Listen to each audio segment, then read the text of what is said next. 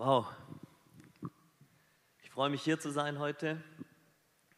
Ich weiß nicht, ob ihr diesen Tag auch so entgegengefiebert habt wie ich, aber ich habe mir die letzten Tage wirklich Sorgen gemacht und ich bin froh, dass ich heute hier stehen darf. Ja. Und wisst ihr, ich habe mir Gedanken gemacht, wir haben Freitagabend, das ist die Primetime dieser Welt. Die Tore sind offen, die Vergnügung für junge Leute. Ich glaube, viel mehr wie heute Abend gibt es nicht, aber wir sitzen alle heute hier.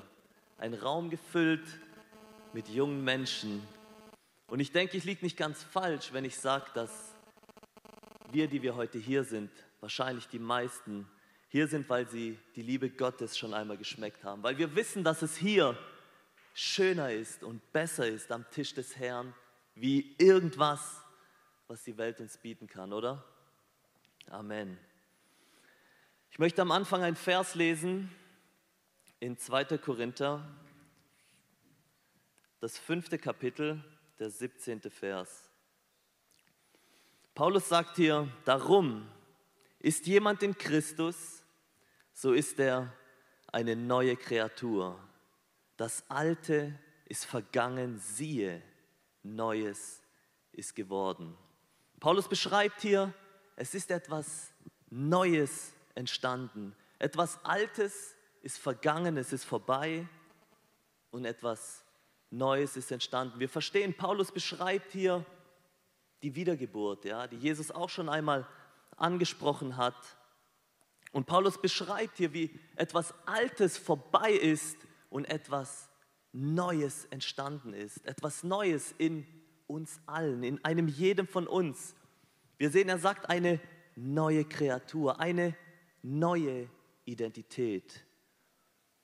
Darüber möchte ich heute sprechen, was es ist, unsere neue Identität, aber vor allem, wie wichtig es ist zu verstehen, was unsere neue Identität ist, was es bedeutet, dass das Alte vergangen ist und etwas Neues entstanden ist. Ich habe ein Zitat gelesen das möchte ich kurz zitieren. Das Verständnis deiner Identität in Christus ist absolut grundlegend, um ein siegreiches und ausgewogenes Leben in Christus zu führen. Das Verständnis, zu verstehen, wer ich in Christus bin, ist die Grundlage für ein siegreiches Leben in Christus. Ich denke, wenn wir über siegreich reden, dann verstehen wir, dass da auch eine Niederlage möglich war, dass da ein Konflikt ist, dass ein Kampf ist, ein Krieg ist. Ich denke, das Thema Krieg ist für uns in den letzten Wochen so, so realistisch geworden, wie es in unserer Generation noch nie war. Wir kannten das Wort nur und die Bilder von unserem Geschichtsunterricht von unseren Großeltern vielleicht, die erzählt haben, als der Krieg hier auf unserem Kontinent getobt hat. Aber wir haben gesehen in den letzten Wochen, wie es passieren kann, dass, dass Länder in so einen Konflikt kommen, dass auf einmal Soldaten, Panzern eine Staatsgrenze rollen und es gibt keine Lösung für diesen Konflikt. Und wir haben gesehen, was passiert. Auf einmal fliegen Raketen es bricht Angst aus, Panik, Leid, Menschen flüchten, Chaos.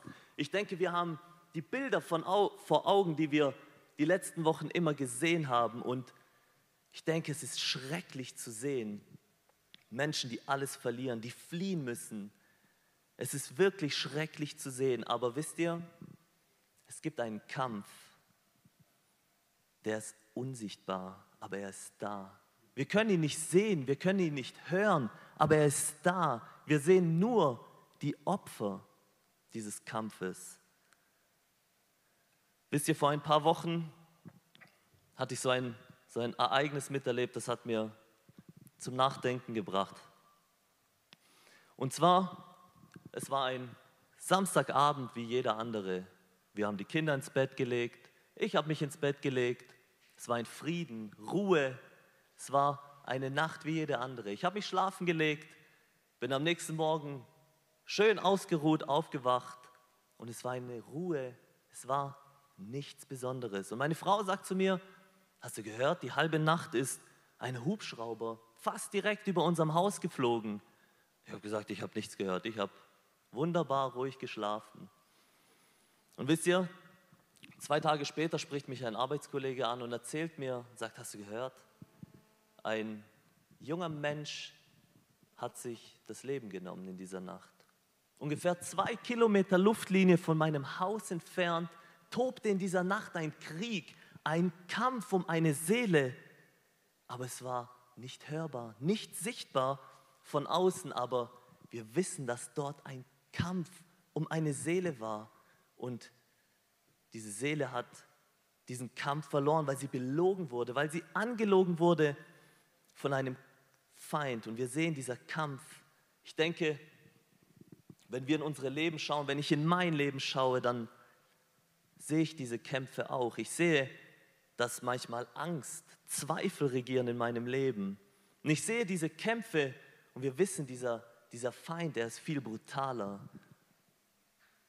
Es, eine Niederlage in diesem Kampf, sie hat viel weitreichendere Folgen. Und Apostel Paulus, er beschreibt diesen Kampf in Epheser 6, das Kapitel, der 12. Vers. Ich möchte es lesen. Paulus schreibt, denn wir, wir, die wir in Christus sind, denn wir haben nicht mit Fleisch und Blut zu kämpfen, sondern mit Fürsten und Gewaltigen, nämlich mit den Herren der Welt, die in der Finsternis dieser Welt herrschen, mit den bösen Geistern unter dem Himmel. Wir sehen, Paulus beschreibt hier einen, einen unsichtbaren Kampf, einen unsichtbaren Feind, den wir nicht sehen können. Der Kampf geht um unsere Seelen. Der Feind, er will uns belügen, manipulieren und unsere Seelen töten, indem er uns von Gott wegbringt. Und ich denke, wenn man sich das durchliest, dann kann man denken, boah, das, dieser Kampf ist aussichtslos. Dieser Kampf ist aussichtslos und ich denke, wir sehen oft diesen Feind, wie er sich vor uns aufbäumt wie ein Goliath. Ich muss, glaube ich, nicht aufzählen, was für verschiedene Kämpfe ein Mensch haben kann. Wenn wir in unser Leben schauen, dann sehen wir es oft. Und ich denke, wenn ich in mein Leben schaue, ich kam oft zu dem Punkt, dass ich dachte, ich bin chancenlos. Wenn ich das lese, wer, wer der Feind ist, dann denke ich, ich bin chancenlos. Aber das sind wir nicht. Und die Frage ist, wie? Wie kann ich als Sieger aus diesem scheinbar chancenlosen Kampf hervorgehen. Und ich denke, die Grundlage, wie wir vorhin das Zitat gelesen haben, die Grundlage für ein siegreiches Leben liegt im Verständnis deiner Identität in Christus. Und ich möchte heute mit euch zusammen ein Beispiel aus der Bibel angucken. Ein Beispiel, wo eine ähnliche Situation ist denke, die Geschichte kennen wir alle. Es ist wahrscheinlich sogar die bekannteste Geschichte aus der Bibel. Und zwar David gegen Goliath. Und als Parallele die Armee Israels gegen Goliath. Was war der Unterschied zwischen David und dem Volk Israel, dass David diesen Feind besiegen konnte, aber Israel nicht? Und ich möchte mit uns, äh, mit euch zusammen, ja, mit uns allen, die Geschichte lesen. Und zwar steht sie in 1 Samuel, 17. Kapitel. Ich möchte von Anfang an lesen. Es wird ein etwas längerer Abschnitt sein. Also 1 Samuel 17 von Anfang. Die Philister sammelten ihre Heere zum Kampf kamen bei Socho in Juda zusammen und lagerten sich zwischen Socho und Aseka bei Ephes Damim. Saul und die Männer Israels kamen zusammen, lagerten sich im Eichgrund und rüsteten sich zum Kampf gegen die Philister. Die Philister standen auf einem Berg jenseits und die Israeliten auf dem anderen Berg, auf einem Berg diesseits, sodass das Tal zwischen ihnen war. Da trat aus den Lagern der Philister ein Vorkämpfer mit Namen Goliath aus Gath hervor, sechs Ellen und eine Spanne groß. Der hatte einen ehernen Helm auf dem Kopf und einen Schuppenpanzer an. Und das Gewicht seines Panzers war 5000 Schekel Erz. Und er hatte eherne Schienen auf den Beinen und einen ehernen Wurfspieß auf den Schultern. Der Schaft seines Spießes war wie ein Weberbaum und die Spitze seines Spießes wog 600 Schekel Eisen. Und sein Schildträger ging vor ihm her. Wir sehen einen Kampf. Israel gegen die Philister. Und da tritt ein Vorkämpfer, Goliath tritt hervor. Und die Frage ist, unter welcher Flagge steht Israel? Was ist die Identität Israels? Ich denke, wenn wir heute schauen auf eine Armee, dann ist es, glaube ich, schon wichtig, zu welcher Armee gehöre ich. Wir sehen heute machen verschiedene Länder Militärparaden, um zu zeigen, was hinter dieser Armee steht, was es bedeutet, zu dieser Armee, zu diesem Land zu gehören, welche Ressourcen man hat. Und die Frage ist, was ist die Identität der Armee Israels? Unter welcher Flagge steht sie? Wir sehen hier die Philister, sie zeigen, sie führen ihre Militärparade durch. Sie lagern sich und sie schicken ihre größte Waffe raus. Sie schicken Goliath raus und er tritt auf vor Israel.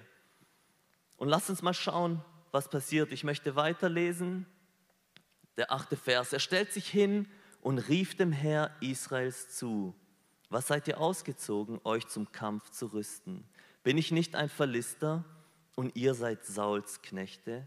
Er wählt einen unter euch, der zu mir herabkomme Vermag er gegen mich zu kämpfen und schlägt er mich, so wollen wir eure Knechte sein. Vermag ich aber gegen ihn zu siegen und schlage ich ihn, so sollt ihr unsere Knechte sein und uns dienen. Und der Philister sagte, ich habe am heutigen Tag das Herr Israels verhöhnt. Gebt mir einen Mann und lasst uns miteinander kämpfen. Als Saul und ganz Israel diese Rede des Philisters hörten, entsetzten sie sich und fürchteten sich sehr. Wir sehen diese Militärparade der Philister, sie zeigt Wirkung auf das Volk. Sie stehen da und sie fürchten sich alle. Und ich denke, wenn wir die Beschreibung Goliaths durchlesen, dann fürchten sie sich zu Recht. Und sie stehen da und sie fürchten sich, ein ganzes Volk ausgebildeter Soldaten. Aber da gab es einen Mann, der den Unterschied macht. Dieses ganze Spektakel geht 40 Tage lang. Nach 40 Tagen kommt auf dieses Schlachtfeld ein junger Mann ohne Rüstung. Er hat nichts dabei als ein Korb mit Vesper für seinen Brüder. Und er läuft dort rein auf dieses Schlachtfeld. Er ist nicht mal bestimmt zu kämpfen. Kein Soldat, nichts. Und er hört die gleichen Worte des Feindes. Er sieht die gleiche Situation, aber lasst uns mal seine Reaktion anschauen. Ich möchte den 26. Vers lesen. Da sagte David zu den Männern, die bei ihm standen, was wird man dem tun, der diesen Philister erschlägt und die Schande von Israel abwendet? Denn wer ist dieser Philister, dieser Unbeschnittene, dass er das Heer des lebendigen Gottes verhöhnt. Was für ein Unterschied, oder? David, er hat keine Angst, er ist mutig, er ist entschlossen. Er sagt, wer ist dieser Philister? David weiß, unter welcher Flagge er steht. Und wisst ihr, wenn wir uns das anschauen, dann ergibt das irgendwie keinen Sinn. Auf der einen Seite steht das Volk Israel in Rüstung, Sie sind ausgebildet zum Kampf. Sie sind genau da dafür ausgezogen, um zu kämpfen. Und das Resultat ist, sie haben Angst und Furcht. Und David, der nicht einmal bestimmt war zum Kämpfen, er ist kein Soldat, er steht da und er ist mutig und entschlossen, dort einzutreten. Wo liegt der Unterschied? Wo liegt der Unterschied zwischen David und dem Volk? Und der Unterschied sieht vielleicht klein aus, aber wir sehen, dass er entscheidend ist. Der Unterschied liegt in dem Verständnis der Identität. Und die Lüge des Feindes möchte ich noch einmal durchlesen. Sie steht in Vers 8. Goliath redet zum Volk und er sagt, ich, bin ich nicht ein Philister und ihr seid Sauls Knechte. Wir sehen, das Volk Israel hat auf ihrem Banner geschrieben, die Knechte Sauls. Ich frage mich, hat Saul oder Sauls Blutlinie sie aus Ägypten geführt? Hat Saul sie durchs Rote Meer geführt? Hat Saul sie durch die Wüste geführt? Hat Saul ihnen das Land geschenkt? Wieso nennen sie sich Sauls Knechte? Wieso glauben sie dieser Lüge des Feinds? Und wisst ihr, diese Taktik des Feindes, sie ist, sie ist es uns von Gott zu trennen. Das war sie schon immer. Wenn wir in die Bibel reinschauen, die Taktik des Feindes war schon immer das Gleiche. Wir sehen es bei Eva im Garten Eden. Der Teufel kommt zu Eva und will sie trennen vom Wort Gottes. Er sagt zu ihr, hat Gott wirklich gesagt? Er sagt zu ihr, Gott ist ein Feind. Er hat Angst, dass du so wirst wie er. Der Teufel belügt sie und verdreht die Fakten, um Eva von Gott zu trennen. Und wir wissen alle, was passiert ist. Wir spüren bis heute noch die Auswirkungen dieses fatalen Fehlers, dieser Lüge. Und der Teufel, der Feind, er will jeden einzelnen von uns belügen in unserer Identität. Er kommt immer mit den ähnlichen Lügen. Er sagt, du bist ein Sünder, weil du manchmal sündigst. Aber Gott sagt, du bist ein Heiliger, von Gott für gerecht erklärt, ja, der leider manchmal sündigt. Der Teufel sagt, deine Identität wird bestimmt von dem, was du getan hast. Er sagt, schau auf dein Leben, schau, wo du überall versagt hast, was du alles falsch gemacht hast, schau, wie oft du gezweifelt hast, wie oft du Angst hast. Das bist du. Schau mal, was du alles zerstört hast. Das bist du. Aber Gottes Wahrheit ist, deine Identität wird bestimmt von dem, was Gott für dich getan hat. Das ist die Wahrheit. Dritte Lüge ist, deine Identität wird bestimmt von dem, was die Leute über dich reden. Aber Gottes Wahrheit ist, deine Identität wird bestimmt von dem, was Gott über dich sagt. Und ich denke, das sind, das sind Wahrheiten, die wir in unser Herz reinschreiben müssen. Denn diese Lügen des Feindes, sie sind, um uns von Gott zu trennen. Aber lasst uns schauen, was David denkt. Wem gehört das Volk wirklich? Wir sehen im 26. Vers, sagt David, er sagt, denn wer ist dieser Philister, dieser Unbeschnittene, dass er das Heer des lebendigen Gottes verhöhnt? Wir sehen, was für ein Unterschied. Auf dem Banner Davids steht das Heer des lebendigen Gottes. Er weiß genau, zu wem er gehört. Er weiß genau, wer mit ihm ist. Und David, er hat keine Angst weil er weiß, dass Gott bei ihm ist. Er weiß es nicht nur in seinem Kopf, sondern er weiß es aus seinem Leben. Er weiß es, Gott sagt, ihr werdet still sein und ich werde kämpfen. In 2. Mose, in 2. Mose 14, 14 sagt er, das Volk, ihr werdet still sein und ich werde kämpfen. David kannte die Geschichte, er kannte das Wort und die Schriften, er wusste es und er kannte Gottes Gegenwart aus seiner persönlichen Erfahrung. Und es ist ein Unterschied, ob er es nur wusste mit Kopfwissen oder ob er es wirklich erlebt hat. Und wir sehen, dass David diese Lüge des Feindes nicht geglaubt hatte. Diese Militärparade Goliaths hatte bei ihm keine Wirkung, denn er wusste genau, Gott ist mit mir. Wir sehen, wie wichtig es ist, zu wissen, wer wir sind, zu wissen und zu verstehen, was es bedeutet, in Christus zu sein. Ich zitiere noch einmal das Verständnis, zu wissen und zu verstehen, deiner Identität in Christus ist absolut grundlegend, um ein siegreiches und ausgewogenes Leben in Christus zu führen. Jetzt ist die Frage, was ist die Wahrheit? Was ist unsere Identität? Wem gehören wir? Wir haben vorhin gelesen, es ist eine neue Kreatur entstanden. Das Alte ist vergangen, es ist etwas Neues entstanden. Unter welcher Flagge stehen wir heute? Wir haben vorhin schon, wir sind es schon durchgegangen, ja, Gottes Wahrheit ist, deine Identität wird bestimmt von dem, was Gott über dich sagt. Und Gott sagt, es ist etwas neu geworden. Ich möchte mit uns verschiedene Bibelstellen durchgehen und ich, ich hoffe, dass uns klar wird, wer wir sind. Wer wir sind in Jesus Christus.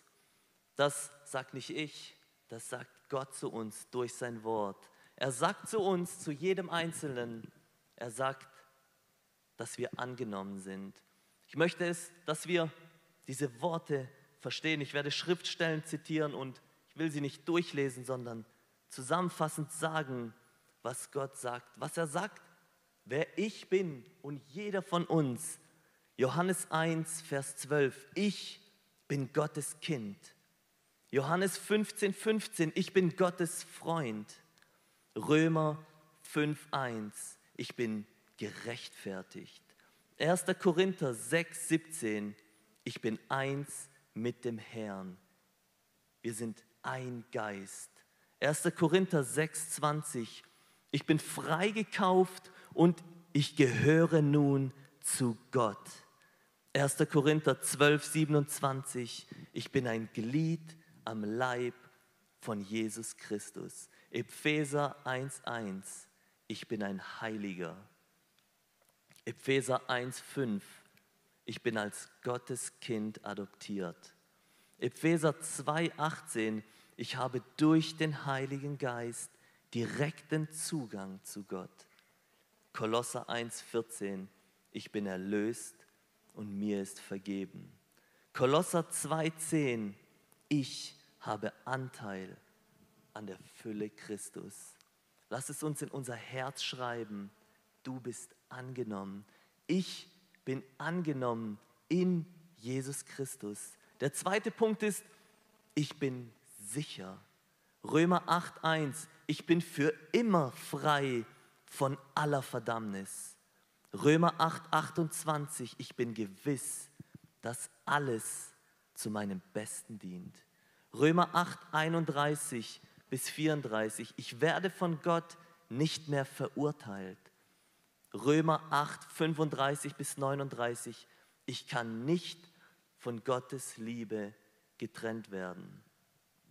Paulus schreibt, denn ich bin gewiss, dass weder Tod noch Leben, weder Engel noch Mächte noch Gewalten, weder Gegenwärtiges noch Zukünftiges, weder Hohes noch Tiefes, noch irgendeine andere Kreatur uns scheiden kann von der Liebe Gottes.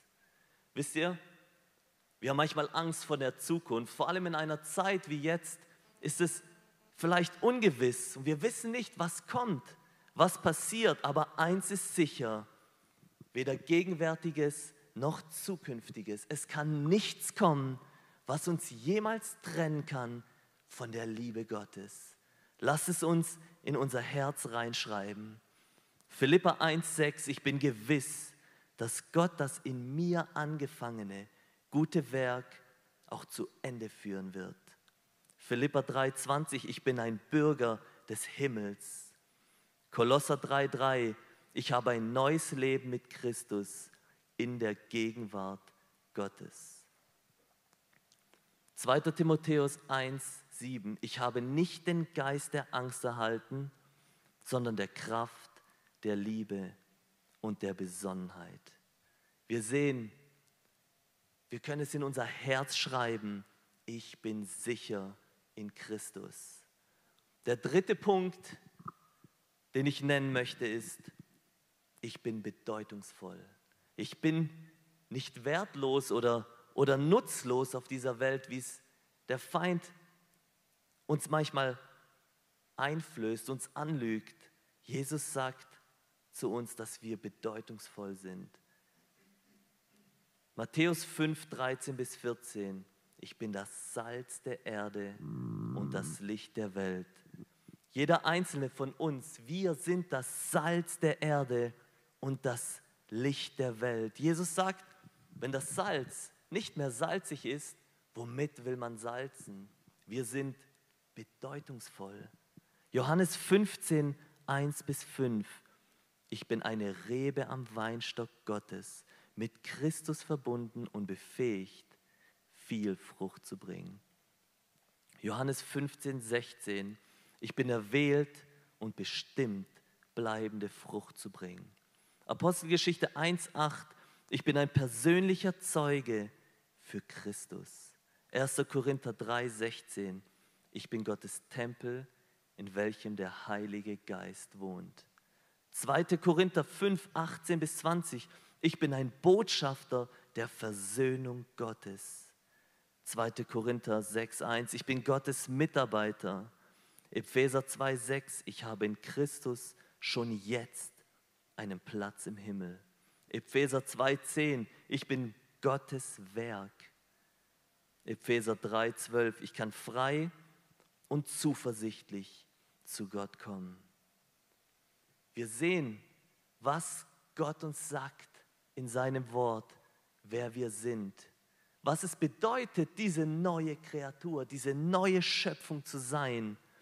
Wir sehen, wer wir in Christus sind und wir sehen im Wort, dass Christus in uns lebt. Ich möchte lesen in Kolosser 1, 26 bis 27.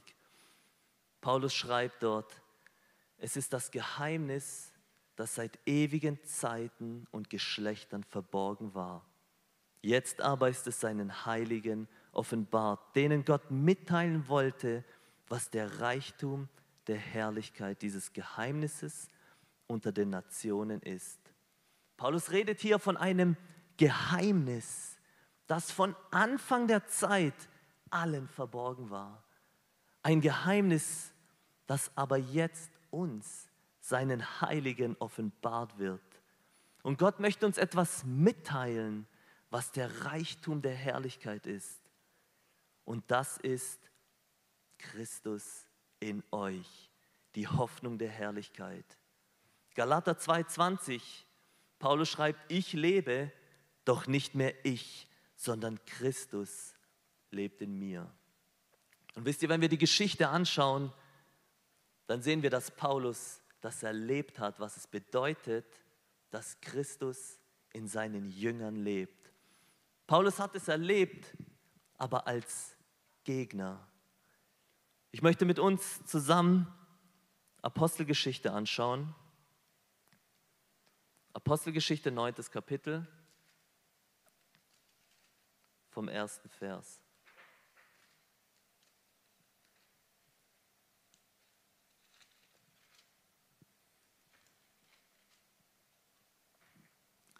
Saulus aber, also das ist Paulus, Saulus aber sch schnaubte noch mit Drohen und Morden gegen die Jünger des Herrn, ging zum zum Hohenpriester und bat ihn um Briefe nach Damaskus an die Synagogen, um wenn er Anhänger dieses Weges fände, Männer oder Frauen, sie gebunden nach Jerusalem zu bringen. Und als er unterwegs war und sich Damaskus näherte, umleuchtete ihn plötzlich ein Licht vom Himmel. Und er fiel zur Erde und hörte seine Stimme und hörte eine Stimme, die sagte zu ihm, Saul, Saul, was verfolgst du mich? Er aber sagte, Herr, wer bist du? Und der Herr sagte, ich bin Jesus, den du verfolgst. Wir sehen, hier hat sich wieder ein Feind, ein Goliath gegen die Gemeinde, gegen die Jünger Jesu erhoben. Das war hier in, in dem Fall Saulus. Und er verfolgt die Gemeinde und viele wurden eingesperrt, haben sogar ihr Leben schon gelassen. Und Saulus, er verfolgt die Gemeinde und er hat sein nächstes Ziel im Visier. Er geht nach Damaskus, doch unterwegs begegnet ihn Jesus. Und wir sehen, Jesus sagt zu ihm nicht, Saul, Saul, hör auf, meine Gemeinde zu verfolgen. Er sagt nicht, Saul, hör auf, meine Jünger zu verfolgen. Er sagt, Saul, Saul, was verfolgst du mich? Wisst ihr, ich dachte mir, Jesus, er hat diese Welt überwunden. Er sitzt zu Rechten Gottes im Himmel. Wer kann ihn verfolgen? Wir lesen, Jesus beschreibt, wie er zum Schluss die Schafe und die Böcke trennt. Und er wird zu denen zur Rechten sprechen und sagen, als ich durstig war, habt ihr mir Wasser gegeben. Als ich hungrig war, habt ihr mir Essen gegeben. Als ich nackt war, habt ihr mich gekleidet. Und ich frage mich, Jesus, er ist verherrlicht im Himmel. Wie kann er Hunger leiden und Durst leiden? Wie kann Jesus Verfolgung leiden? Aber er sagt zu ihm, Saul, du verfolgst mich. Wisst ihr, wir sehen, was es bedeutet, wenn Jesus in uns lebt. Wir sind eins mit ihm er leidet mit uns, er kämpft mit uns, er ist bei uns immer. Und ich denke, das ist eine Wahrheit, die in unserem Herz stehen muss. Lasst uns diese Gewissheit wie David so tief in unserem Herz tragen, dass egal was vor uns ist, egal welche Lüge der Feind uns auftischen will, wir dürfen wissen, Jesus ist bei uns und er ist immer mit uns wir sind in ihm und Jesus in uns. Ich möchte wieder zur Geschichte zurückkehren. David gegen Goliath. Wisst ihr, David stand jetzt dort, wissend, dass er, dass Gott mit ihm ist. Und auch diese Gewissheit, sie hat Goliath nicht einfach tot umfallen lassen. Ja, Gott war mit ihm und er wusste es, aber Goliath stand immer noch da. Goliath hat das Volk immer noch fertig gemacht. Das Volk hatte immer noch Angst. Und David rennt auch nicht gleich los und kämpft gegen Goliath, sondern er bereitet sich vor. Und er geht zu Saul und sagt zu Saul, Saul, ich werde gegen Goliath kämpfen. Saul sagt zu ihm, das kannst du nicht machen, du bist ein Junge. Und er, er erzählt ihm die Geschichte, wie er schon einmal gegen einen Bären gekämpft hat, gegen einen Löwen, wie Gott mit ihm ist. Und er hat gesagt, ich werde auch gegen diesen Philister kämpfen. Und David ist voller Zuversicht, aber dann wird er noch einmal, ich nenne es mal, versucht. Und zwar Saul willigt ein und sagt, alles klar, geh hin und kämpf gegen ihn. Aber er sagt, du kannst so doch nicht gehen. David, du stehst da wie ein Hirtenjunge. Du hast nichts bei dir als dein Stock, so kannst du nicht gehen. Und ich möchte lesen 1 Samuel 17 vom 38. Vers. Saul legte David seine Rüstung an, setzte ihm einen ehernen Helm auf den Kopf und legte ihm einen Panzer an. David gürtete sein Schwert über seine Rüstung und fing an zu gehen denn er hatte es nie versucht.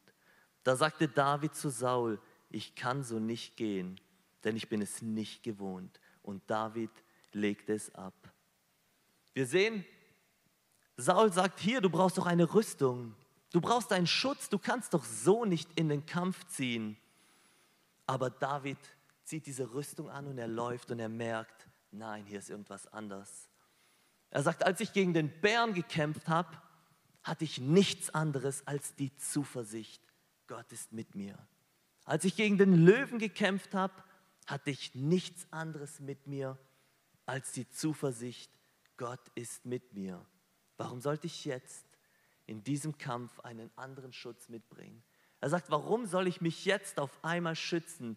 Gott ist doch mit mir. Lasst auch uns keinen anderen Schutz, nichts anderes in den Kampf mitzunehmen als die Gewissheit, ich gehöre Jesus. Ich kann nichts dazu tun, damit ich in Jesus bin. Ich kann nichts bringen, damit Jesus mich segnet. Er hat alles für mich gemacht. Er hat alles getan, damit ich diese neue Schöpfung bin in ihm. Und wisst ihr, David legt diese Rüstung ab. Er nimmt seinen Stock und er geht zum Bach. Und er wählt fünf Steine raus. Und wisst ihr, wenn wir das Wort lesen, dann wird das Wort Gottes immer mit Wasser verglichen. Und ich stelle es mir vor, wie David zu diesem Bach geht, wie er knöcheltief in diesem fließenden, lebendigen Wasser steht und sich diese fünf Steine raussucht.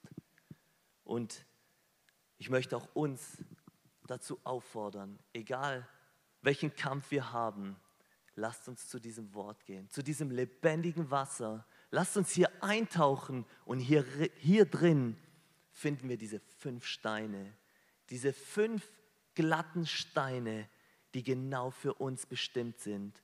Und David nimmt diese Steine aus diesem Bach und er geht Goliath entgegen. Und wir sehen, Goliath fällt. Wir schauen, Jesus hat den Feind genau auf die gleiche Art besiegt. Er hatte das Wort und nur mit dem Wort hat er den Feind besiegt. Wisst ihr, die, die Gewissheit, wer wir sind in Christus, das ist unser Fundament, das ist unsere Kraft, das ist unsere Stärke im Kampf. Und dieses Wort, das ist unsere Waffe. Das ist wirklich das, womit wir unseren Feind besiegen können. Und ich möchte uns auffordern, dass wir diese Wahrheit nicht nur kennen, wer wir sind, sondern wirklich es verstehen, es wissen, dass wir es in unser Herz reinschreiben. Das Alte ist vergangen und es ist etwas Neues geworden. Ich bitte das Lobpreisteam nach vorne. Ich möchte noch zum Schluss einen Psalm lesen, den David geschrieben hat, den Psalm 62.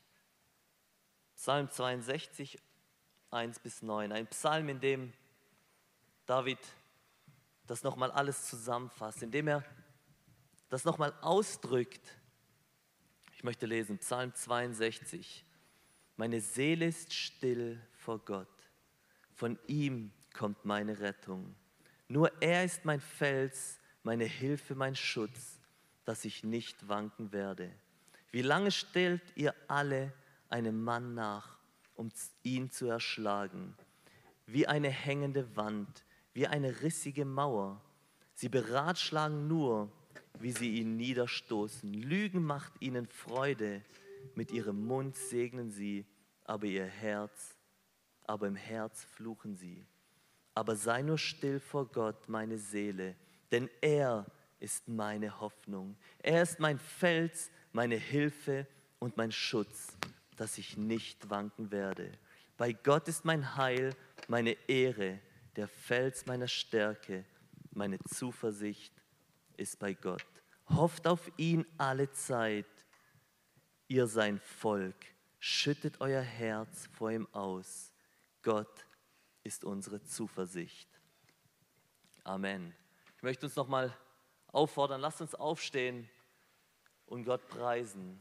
Gott danken dafür, dass er in unserem Leben alles neu gemacht hat. Egal wer wir sind, wer wir waren, egal was wir getan haben, es gibt nichts, was dir den Zutritt zu Jesus versperren kann. Er hat alles getan. Er hat in uns eine neue Kreatur geschaffen und wir sind in ihm und in ihm sind wir siegreich. Herr Jesus, wir danken dir, dass du unser König bist, dass du unser Herr bist, mein Gott. Ich danke dir von ganzem Herzen, dass du alles in meinem Leben rausgeräumt hast, mein Herr, dass du mir vergeben hast und aus mir eine neue Schöpfung, eine neue Kreatur gemacht hast. Herr Jesus, hilf uns, dass wir verstehen können, wer wir sind, dass wir deiner Wahrheit glauben und niemals den Lügen, die uns schwächen und von dir wegbringen, Herr Jesus, dass wir deinem deiner Wahrheit glauben, mein Gott. Ich bitte dich, segne uns, dass wir dir ähnlicher werden, dass wir dir näher kommen können in unserem Leben, mein Gott, dass wir dich